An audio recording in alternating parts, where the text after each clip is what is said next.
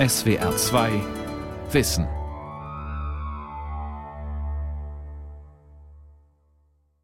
Dr. Georgis erste Worte heute Morgen bei der Heimkehr galten dem Gedächtnis des Führers der Grönland-Expedition, Professor Dr. Alfred Wegener.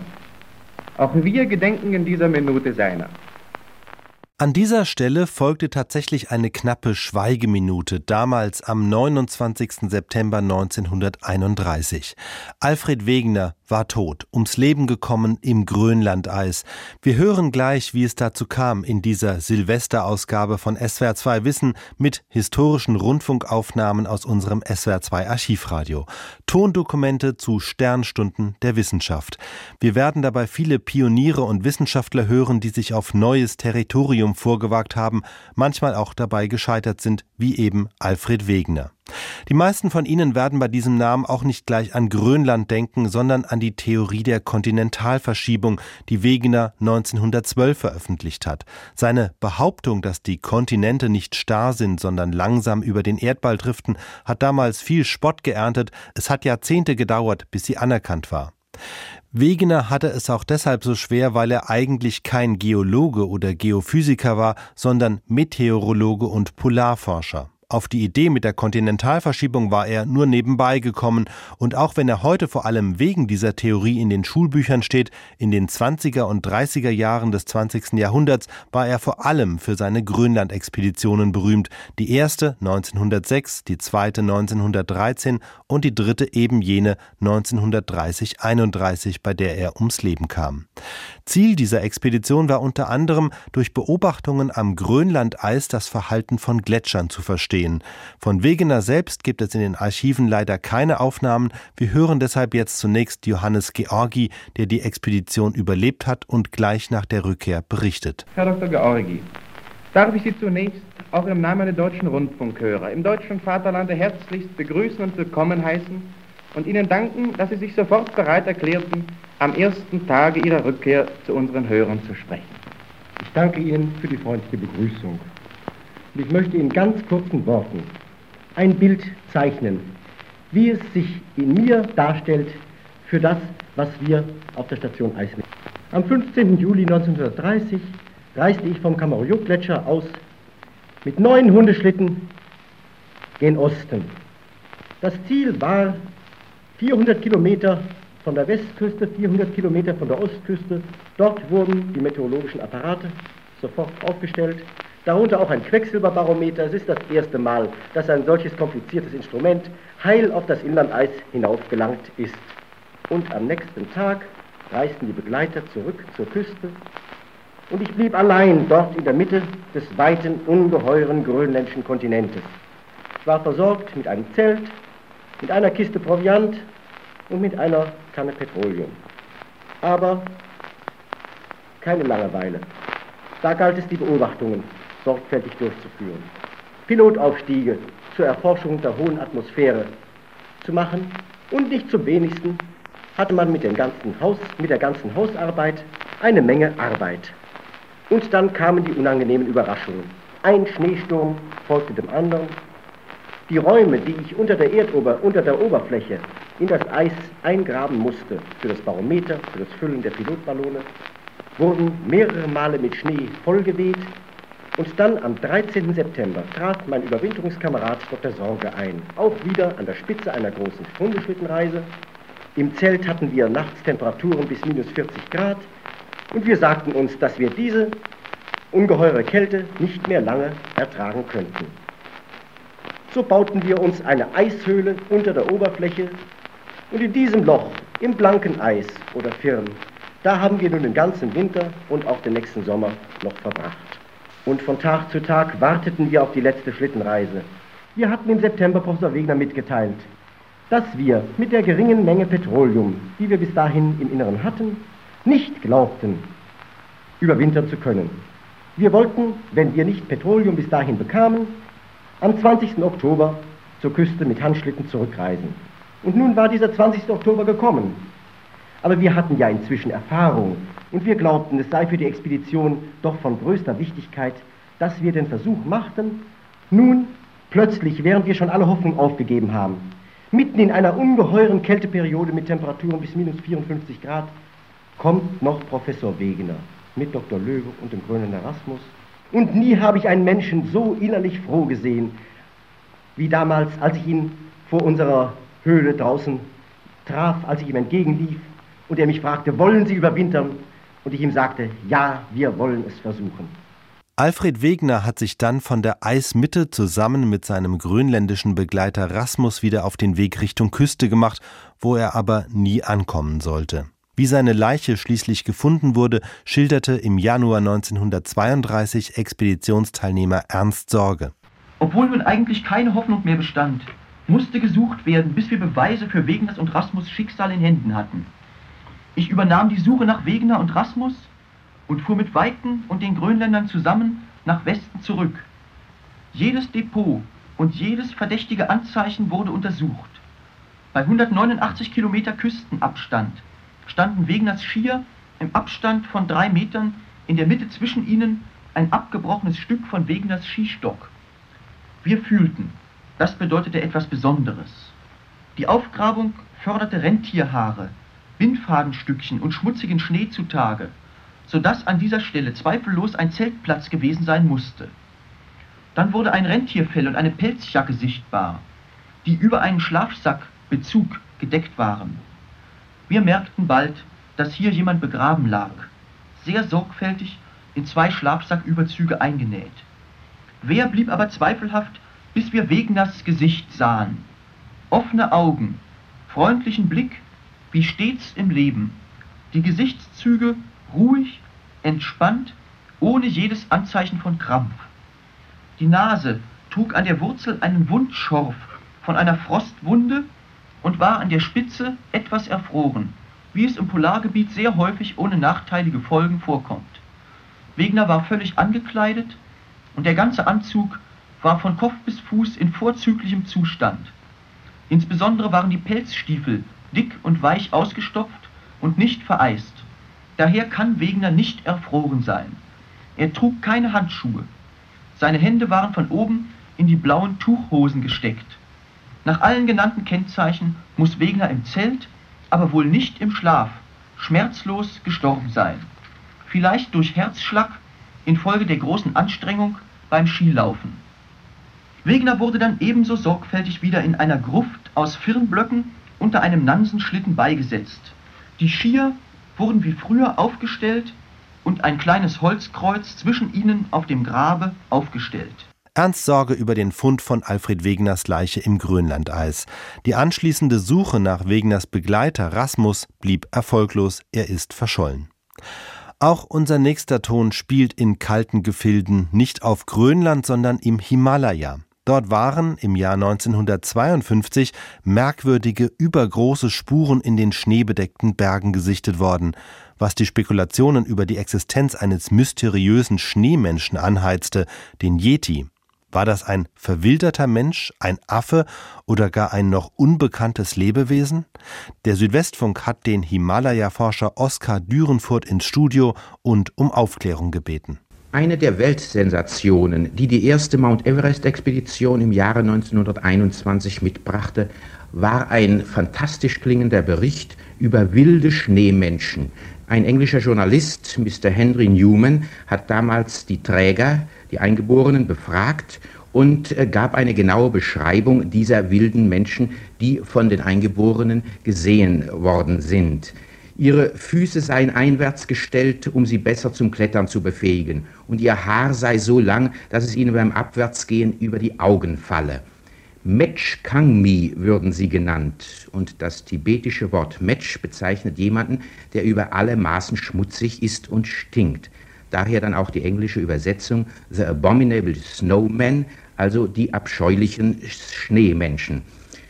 Newmans eigene Meinung war nun, dass die Spuren vielleicht von Menschen herrührten, die entweder Ausgestoßene seien oder Asketen, die danach strebten, sich magische Kräfte zu verschaffen, indem sie sich von der Menschheit absonderten und überhaupt nicht mehr wuschen. Nun, Herr Professor Dürenfurt, was halten Sie von allen diesen sagenhaften Erzählungen der Träger und auch der Berichte, die wir von Europäern darüber besitzen? Es gibt nur einen Fall, wo tatsächlich ein Europäer ein Match Carmi gesehen hat oder gesehen zu haben behauptet. Das war ein Italiener, A.N. Tombasi. Und äh, der erzählt, grelles Licht verhinderte mich im ersten Augenblick etwas zu sehen, aber bald nahm ich das Objekt wahr. Zweifellos war die Figur im Umriss genau wie ein menschliches Wesen. Es ging aufrecht und bückte sich gelegentlich, um einige verkümmerte Rhododendronzweige auszureißen. Es sah gegen den Schnee dunkel aus und trug keinerlei Kleidung. Binnen einer Minute war es weitergegangen, um im Dickicht zu verschwinden. Ja, und nun haben Sie hier vor uns auf den Tisch, Herr Professor, einige Fotos gelegt und der moderne Mensch glaubt ja nun mal an Fotos und da sehen wir tatsächlich im Schnee die Abdrücke von Spuren. Äh, dieser Fuß, dieser Abdruck ist etwa so lang wie ein Bergschuh, allerdings ist die Tatze, wenn ich so sagen darf, viel, viel breiter. Man sieht auch vorne drei große Zehen. Die beiden letzten sind offenbar miteinander verwachsen. Offenbar ist das ein ganz frischer Abdruck. Man hat jetzt im letzten Herbst, also im, im November 1951, ist man wieder auf diese Spur getroffen. Diesmal nicht im Mount Everest-Gebiet, sondern in dem benachbarten Gaurisanka-Gebiet. Und ähm, da waren mindestens zwei dieser Geschöpfe gegangen. Übrigens gibt es auch Fälle, wo eine ganze Familie von Schnee, Schneemenschen, wenn ich mal so sagen darf, vier oder fünf, nebeneinander gegangen zu sein scheinen. Und diese Spuren ist, die kann man ja eigentlich nicht gut bestreiten. Ja, nun muss man aber doch auch fragen, was suchen denn diese Wesen da oben? In 6000 Meter Höhe, wo es also nichts zu essen gibt, wo es kaum mehr Gras gibt. Äh, die haben doch gar keine Nahrung da oben.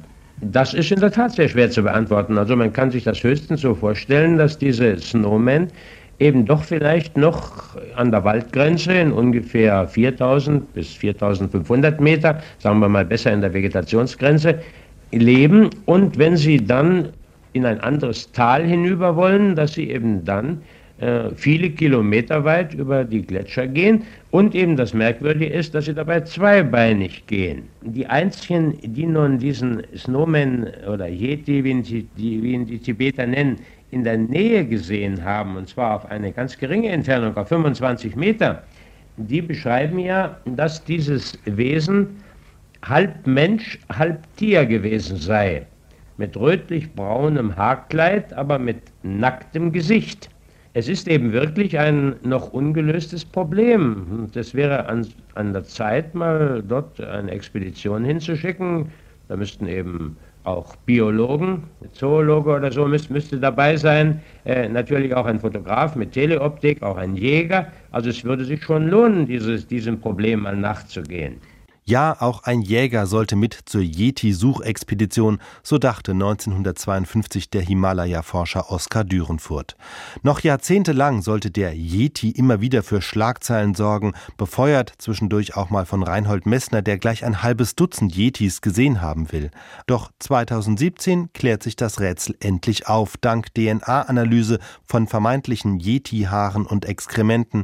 Ergebnis: Bei den mysteriösen Schneemenschen handelt es sich genetisch genetisch um Bären, Braunbären und Schwarzbären. Irgendwann kommt also alles ans Licht, werden die großen Rätsel der Welt gelöst. Dieser Satz sagt sich so leicht dahin, aber ist es wirklich so? Lässt sich früher oder später jede Wahrheit beweisen?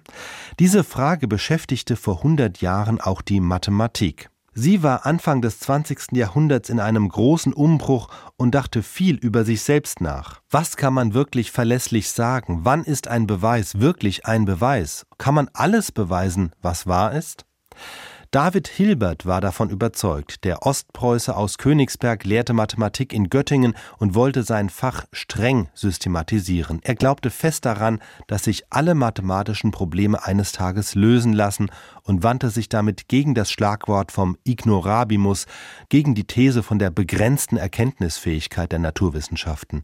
Diesem Ignorabimus, diesem Wir werden nicht wissen, setzte Hilbert 1930 seine Radioansprache entgegen, die wohl berühmteste eines Mathematikers.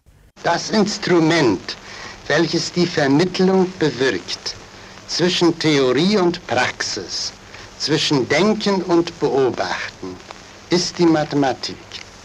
Sie baut die verbindende Brücke und gestaltet sie immer tragfähiger. Daher kommt es, dass unsere ganze gegenwärtige Kultur, soweit sie auf der geistigen Durchdringung und Dienstbarmachung der Natur beruht, ihre Grundlagen in der Mathematik findet. Schon Galilei sagt, die Natur kann nur der verstehen, der ihre Sprache und die Zeichen kennengelernt hat, in der sie zu uns redet. Diese Sprache aber ist die Mathematik und ihre Zeichen sind die mathematischen Figuren. Die Ehre des menschlichen Geistes, so sagt der berühmte Königsberger Mathematiker Jacobi, ist der einzige Zweck aller Wissenschaft.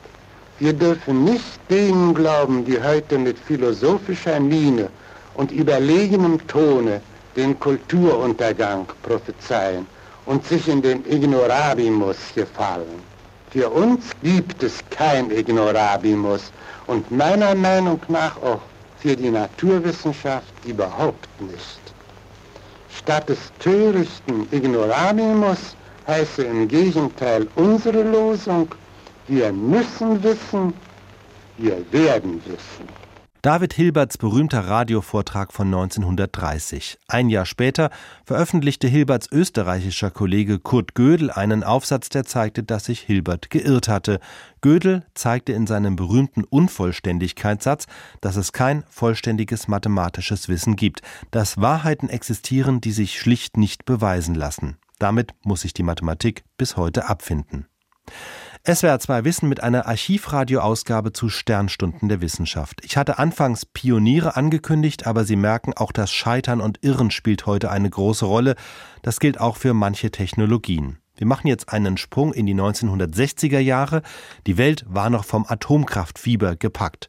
Und es war damals völlig klar, dass die Atomkraft auch die Schifffahrt bestimmen wird. Frachtschiffe mit Atomantrieb, das war die Zukunft, davon war man überzeugt und baute für dieses Ziel 1958 eigens den Forschungsreaktor in Geesthacht bei Hamburg, den bis dahin größten im Land. Dort wurde ein Antriebsreaktor entwickelt und der wiederum wurde 1965 in das dafür vorgesehene Schiff eingebaut, das Nuklearfrachtschiff Otto Hahn. Es beginnt jetzt der Reaktoreinbau in das Atomschiff Otto Hahn, das ja gebaut wird bei den Kieler Howaldswerken, Herr Schmerenbeck.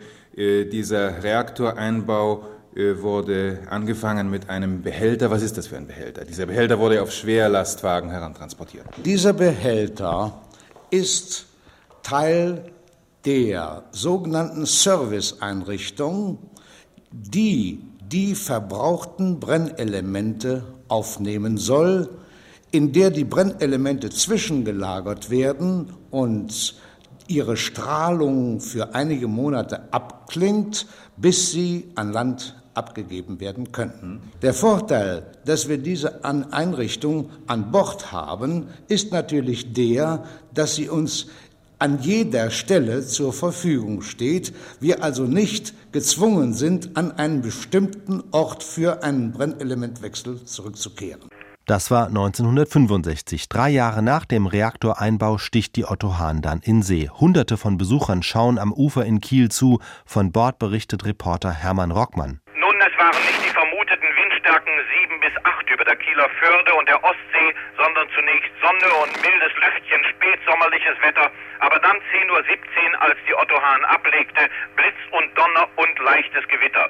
Trotzdem gute Voraussetzungen für diese Probefahrt der Otto Hahn, des ersten atomgetriebenen Schiffes der Bundesrepublik, des dritten Nuklearschiffes der Welt nach der amerikanischen Savannah und dem sowjetischen Eisbrecher Lenin. Und sicher ist es vielen der Passanten am Fördeufer nicht bewusst gewesen, dass in dieser Stunde und an diesem Tage ein neues und bemerkenswertes Zeitalter der deutschen Schifffahrt beginnt, revolutionärer als jeder Sprung, den die Schifffahrt im Laufe der letzten 100 Jahre gemacht hat. Genau um 10.27 Uhr setzten sich die Schlepper von der Otto Hahn ab und mit eigener Kraft, ungewöhnlich geräuscharm und nur unter ganz geringer Vibration glitt die äh, Otto Hahn das Atomschiff in die Förde hinein. Drei Tonnen Uranbrennstoff reichen aus, um die Otto Hahn vier Jahre lang ununterbrochen in Fahrt zu halten. Doch schon ein Jahr nach der Probefahrt der Otto Hahn zeichnet sich ab, Handelsschiffe mit Nuklearantrieb haben wohl doch keine Zukunft. Ein Mitarbeiter des Arbeitskreises Kernenergie des Bundes und der Küstenländer erklärt, welch ungeahnte Probleme es gibt.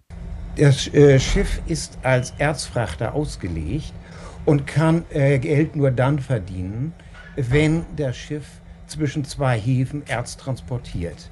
Da Erz nach Deutschland gebracht werden soll, ist es notwendig, einen Anlaufhafen zu bekommen, an dem Erz geladen werden kann. Das Auswärtige Amt verhandelt seit längerer Zeit mit Norwegen über das Anlaufen norwegischer Erzhäfen und wir hoffen, dass es in absehbarer Zeit zu einem Abschluss eines Anlaufvertrages für die norwegischen Häfen kommen wird. Herr Dr. Gleis, worin liegen eigentlich diese Schwierigkeiten, die sich beim Abschluss derartiger Verträge ergeben?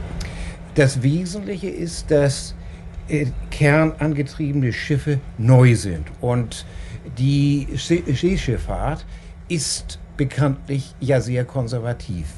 Äh, das Risiko des Anlaufens eines Hafens wird von den Hafenverwaltungen und von den Staaten als verhältnismäßig groß angesehen und es wird deswegen eine Garantie des Heimatlandes des Schiffes äh, verlangt. Die anderen Länder äh, tun sich da schwer, weil es für sie etwas Neues ist. Insbesondere wenn es sich darum handelt, dass ein Schiff regelmäßig einen fremden Hafen anläuft.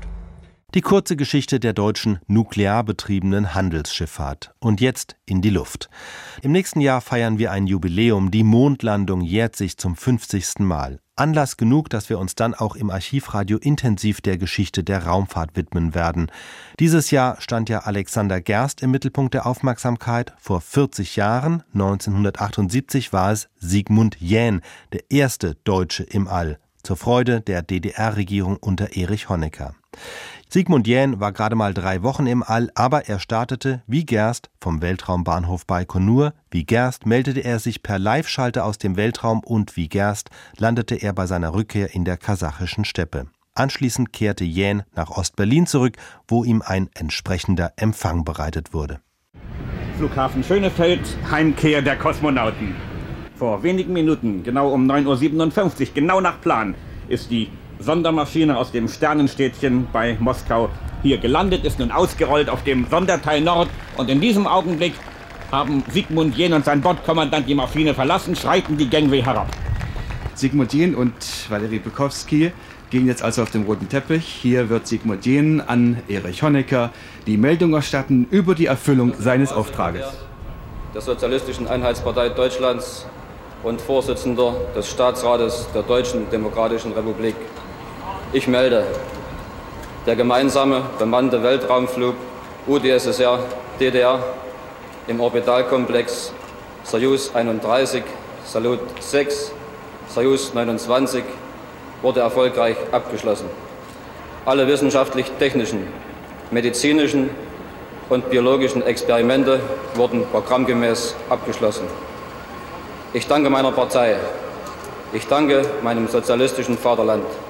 Ich danke der Union der Sozialistischen Sowjetrepubliken, dass ich diesen ehrenvollen Auftrag erfüllen konnte. Ich bin bereit, jeden beliebigen Auftrag meines sozialistischen Staates zu erfüllen. Oberstleutnant Sigmund Jähn.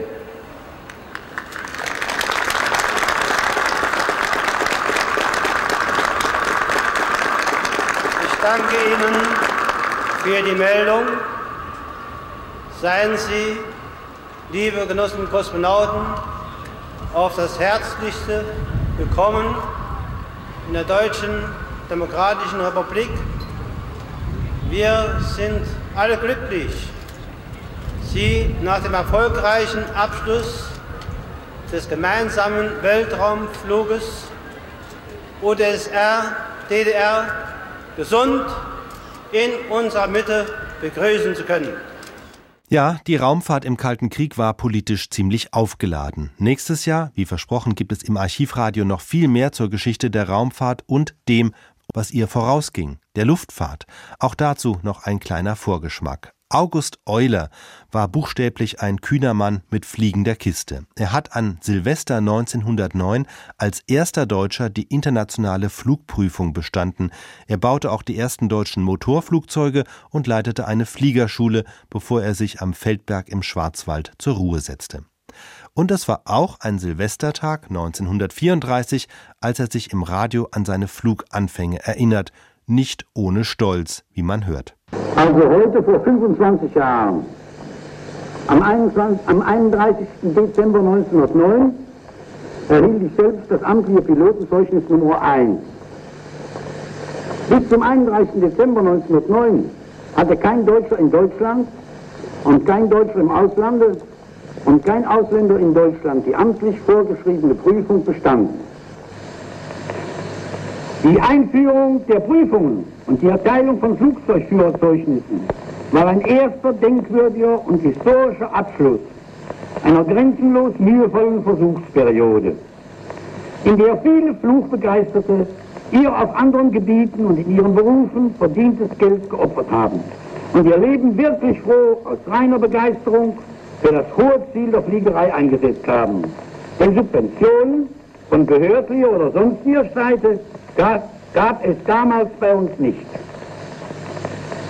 Zur damaligen Zeit glaubte selbst die Heeresverwaltung nicht daran, dass die Fliegerei mit Flugzeugen schwerer wie Luft für die Landesverteidigung von besonderer Bedeutung sei. Die Begeisterung der ganzen Welt, die damals voller Hoffnung und stolz auf die schnell fortschreitenden Erfolge der Luftfahrt war, bewirkte, dass die überschwänglichsten Ideen geboren wurden.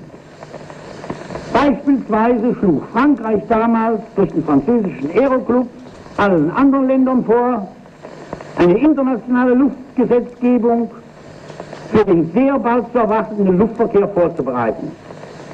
In dem von Frankreich vorgelegten Gesetzentwurf lautete der erste Paragraph folgendermaßen. Paragraph 1. L'air est libre. Il n'a pas de frontières. Es gibt in ihr keine Grenzen. Damals war die Luftfahrt noch jung.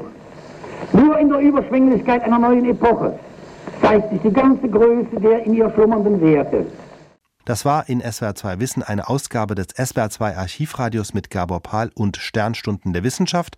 All die Töne dieser Sendung und noch viele, viele mehr finden Sie im Podcast des Archivradios sowie mit Hintergrundinformationen unter archivradio.de.